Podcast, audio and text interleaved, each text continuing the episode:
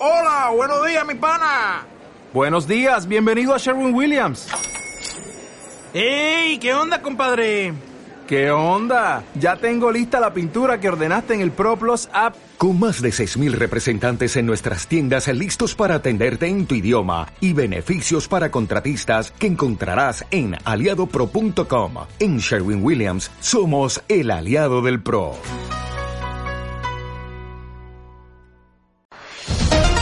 Fórmula Fan Galicia. Noticias. Hola, ¿qué tal? Un saludo, muy buenos días. Bienvenidos a nuestro tiempo de información aquí en Fórmula Fan Radio. Las noticias de este martes 3 de diciembre.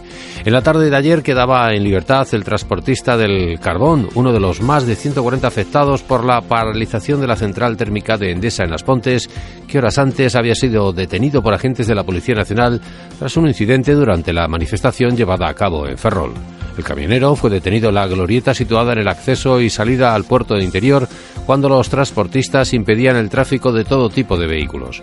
Ante esta actitud, los agentes les comunicaron que tenían que deponer la protesta, ya que de lo contrario tendrían que utilizar la fuerza para desalojarlos, momento en el que se produjo un cruce de palabras entre un transportista y un agente que finalizó con la detención de este, que fue inmovilizado en el suelo y esposado. El profesional de la carretera sufrió un esguince en un tobillo, por lo que fue trasladado al servicio de urgencias del Hospital Arquitecto Marcide para recibir atención médica, siendo dado de alta una hora más tarde y llevado a comisaría. Por otra parte, mientras se producían estos incidentes, otro camionero resultó arrollado por un conductor que logró saltarse la retención. Los transportistas del carbón ya adelantaron hace unos días que endurecerían las medidas de protestas tras llevar casi tres meses encerrados en los ayuntamientos de Ferrol y Aspontes.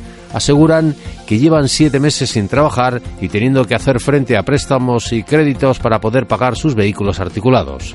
La colisión de dos vehículos sobre las 7 menos cuarto de la tarde de ayer se saldó con daños menores en ambos automóviles, además de no ocasionar heridos, pero produjo importantes retenciones. Ocurrió en la glorieta situada entre la Avenida del Mar y la carretera del Pabellón, en el polígono industrial de Agándara, en Narón. Como consecuencia de la colisión, los vehículos permanecieron en el lugar varios minutos y ello generó importantes retenciones.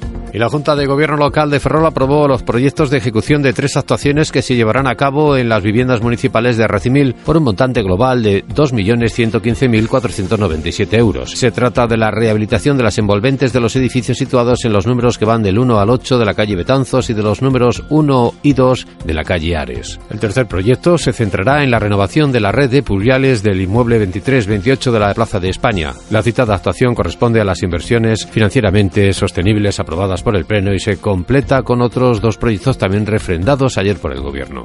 La reurbanización de la calle Carmen Puruseiras y la mejora del aglomerado de la Avenida del Mar. El edil de urbanismo, Julián Reina, explicó que los expedientes de contratación estarán listos la semana del 16 y que serán aprobados antes de final de año.